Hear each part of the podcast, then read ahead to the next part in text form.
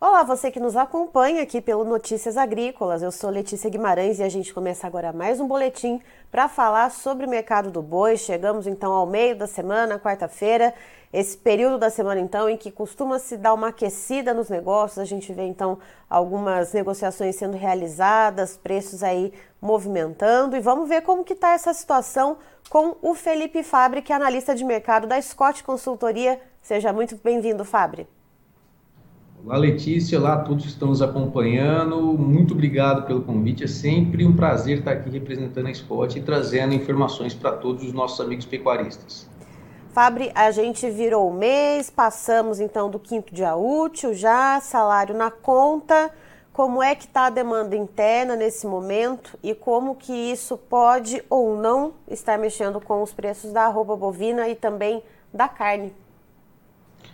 Olha, Letícia, o principal ponto que a gente tem sentido nessa virada de mês, nesses primeiros 10 dias praticamente do mês, é que a demanda doméstica ela ainda tem trabalhado paulatina, a gente não teve nenhuma guinada, nenhuma virada com relação à demanda doméstica, mesmo com a virada de mês, mesmo com o recebimento de salários, a gente ainda vê uma, uma pressão muito, muito grande com relação à parte ligada ao mercado interno para o consumo de carne bovina. Então, segue ainda uma demanda mais desaquecida, segundo os relatos que a gente tem tido com o setor atacadista aqui de carne com osso e também é, o setor atacadista de carne sem osso.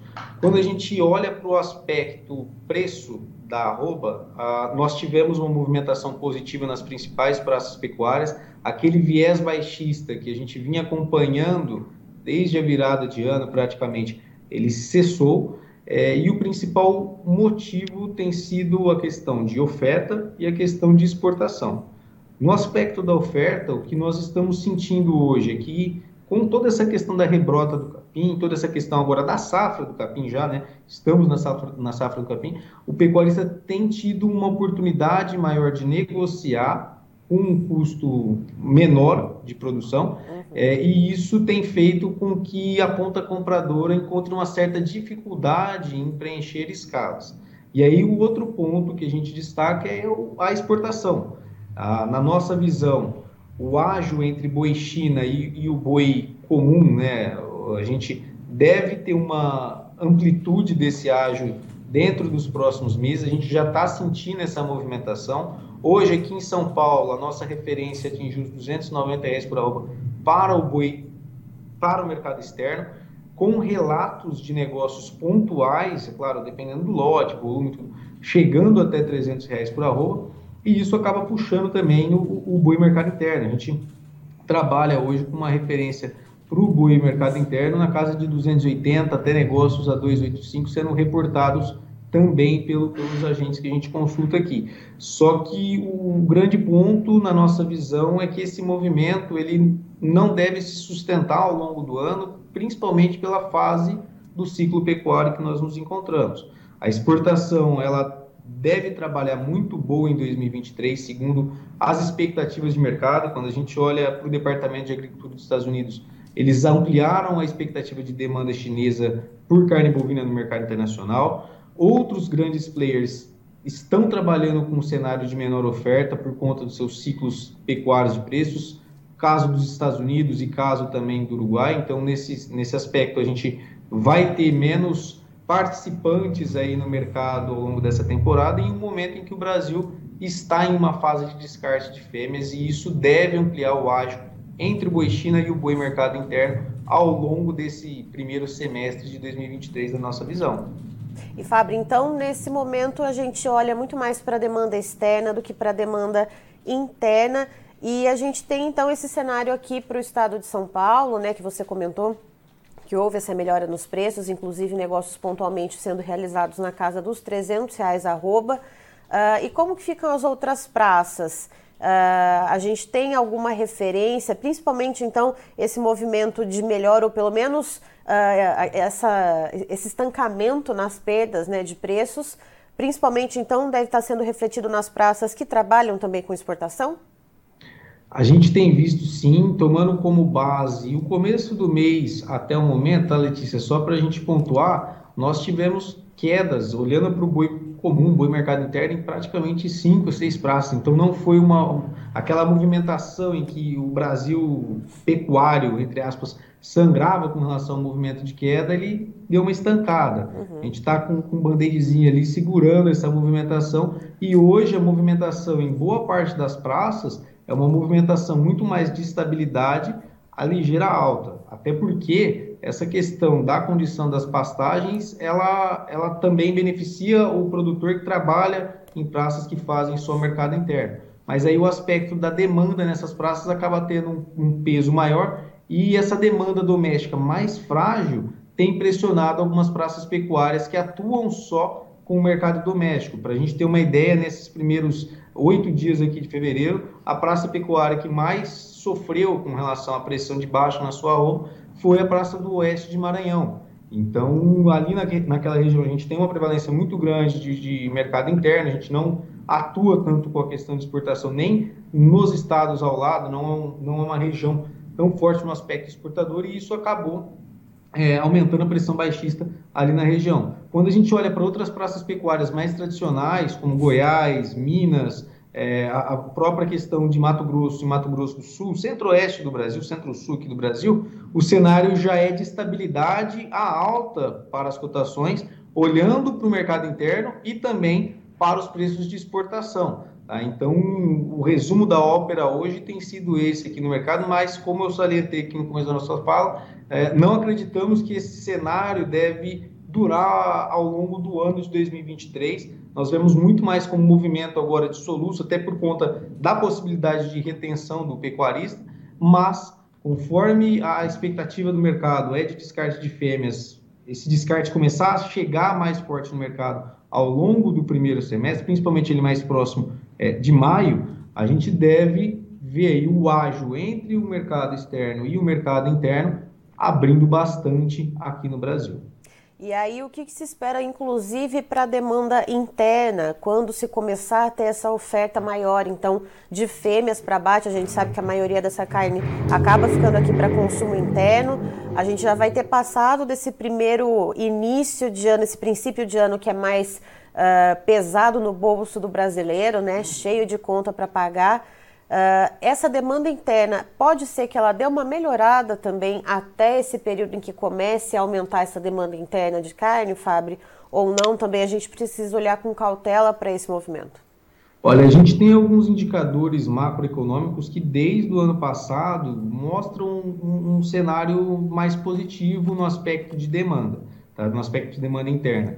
Questão de crescimento econômico do país atrelado ao PIB, geração de emprego, a gente chegou ao menor patamar dos últimos anos, ali no, no, final de 2022. Isso tudo são fatores positivos no aspecto de demanda e nos levam a crer que, se esse cenário se manter, o principal fator que vai mostrar para onde essa dinâmica vai é o varejo. Uhum. O que, que, acontece? Por mais que nós tenhamos sentido toda essa queda de preço no, no mercado físico do boi gordo, no mercado atacadista com osso também, as quedas refletiram ali no atacado com osso. No atacado sem osso, em dada proporção, no varejo isso não se refletiu na mesma intensidade.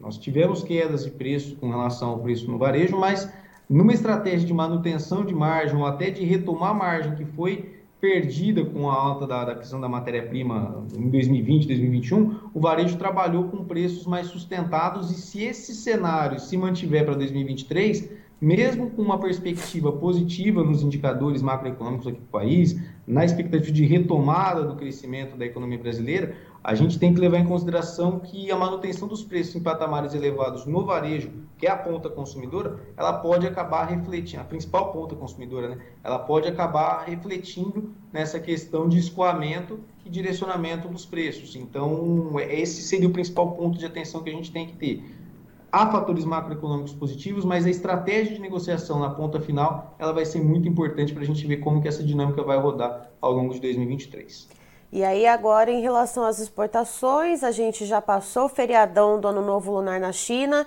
como que deve ser a toada das importações por lá e também pelos Estados Unidos, né, que a gente vê que vem ganhando espaço nas importações. E lembrando, né, que temos Brasil e Austrália ali, né, ganhando, que devem ganhar um pouco mais de espaço nas exportações de carne bovina nesse ano de 2023, já que os outros players aí estão um pouco ali para escanteio, né, Fábio? Exatamente. Então vamos lá, falando do, do aspecto exportação, tá? Ah, janeiro, nós já tivemos o, melhor janeiro comparado a seus pares da nossa história, cerca de 160 mil toneladas é, exportadas. O ponto que a gente tem que levar em consideração, o preço pago pela carne embarcada, ele, ele caiu no comparativo anual, caiu em relação ao melhor momento do ano de 2022, negociou em torno de 4,8 é, mil dólares por tonelada, e isso acaba imprimindo à ponta compradora, principalmente aos exportadores, um, um cenário é, negativo com relação às margens, pressiona suas margens e tira atratividade até para a compra pela boiada para exportação.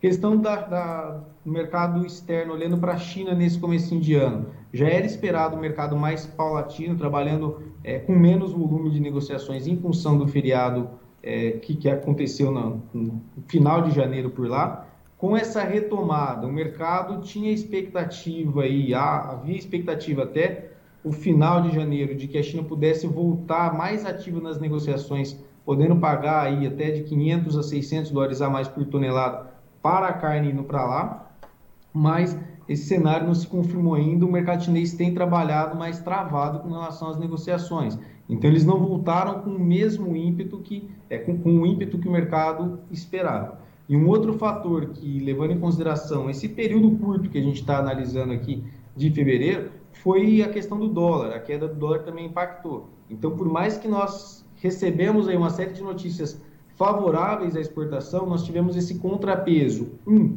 do preço pago pela tonelada exportada e dois, do próprio dólar que acabou é, segurando aí esse ímpeto comprador dos frigoríficos. Se a China nos próximos dias voltar com uma estratégia mais acelerada e até a, a própria planta de Goiás segurar um pouquinho mais ali, ali na questão de Mozarlândia, essa retomada, ela deve ter um peso muito grande na questão de enxugamento de gado.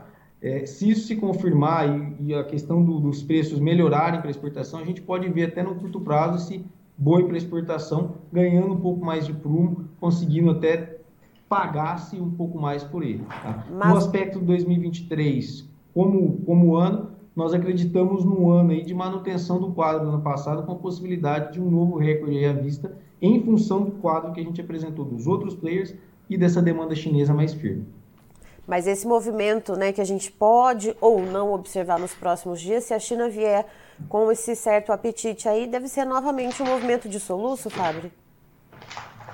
Olha, quando a gente olha nesse aspecto de China, se ela voltar, na nossa visão, para esse primeiro semestre, o que deve acabar impactando é um mercado externo comprando bem e um mercado interno ainda trabalhando mais frouxo, principalmente pela oferta de fêmeas.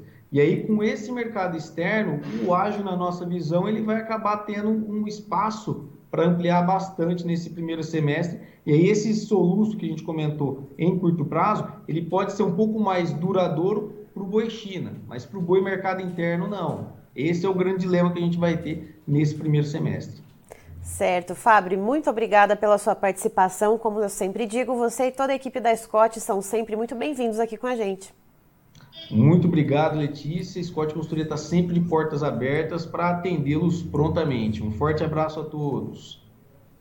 Tá aí, então estivemos com o Felipe Fabre, que é analista de mercado da Scott Consultoria, nos trazendo então a situação do mercado do boi, que nesse momento pesa um pouco mais a questão das exportações, o trabalho então dos frigoríficos uh, que exportam para a China principalmente que voltou depois do feriadão agora com uma certa movimentação uh, um pouco melhor. Então a gente tem é, na Praça Paulista, né, como a gente vem comentando nos últimos dias, uma melhora nos preços. Em outras praças que também trabalham com as exportações para a China, Uh, se não houve uma melhora pontual nos preços, pelo menos houve um estancamento nas quedas. E aquelas praças que trabalham majoritariamente com o mercado interno, essa sim vem sofrendo um pouco com a pressão de baixa, já que mesmo com a virada do mês, então entrada de massa salarial, a demanda interna não correspondeu ao esperado, ou seja, então há essa pressão de baixa aqui para o boi, então, para os frigoríficos que trabalham com o mercado interno. Segundo o Fabre, uh, o ágio, então, entre uh, o boi para mercado interno e o boi China deve aumentar principalmente lá para maio, quando deve se intensificar os abates de fêmeas, né, a entrada das carnes uh, dos abates de fêmeas, e isso sim, então, a gente deve continuar com um pouco mais de olhar atento, né, já que vai haver essa diferença, então. Os preços, Christian, por favor, na tela. Vamos lá então para os preços para arroba do boi gordo, referência da B3, a Bolsa Brasileira. Fevereiro temos uma alta bem tímida de 0,07%, valendo R$ 301,85. Lembrando que o Felipe Fabre e outros analistas também trouxeram a informação de que negócios pontuais no estado de São Paulo uh, têm né, relatos então de negócios a 300 reais arroba bovina. Para março, uma alta de 0,60%, valendo R$ 303,80. Para abril, um aumento de 0,44%, contrato valendo R$ 296,45. Para maio, um pouco menos, então uma alta de 0,20%, valendo R$ 295,50. E a referência para o boi gordo CPEA uma queda de 1,31% com a arroba cotada a R$ 289,95, pouco perto então do que vem sendo negociado aqui para o mercado interno Praça Paulista, que está ali girando na casa dos 280 a 285. Eu encerro por aqui, daqui a pouco tem mais informações para você. Fique ligado.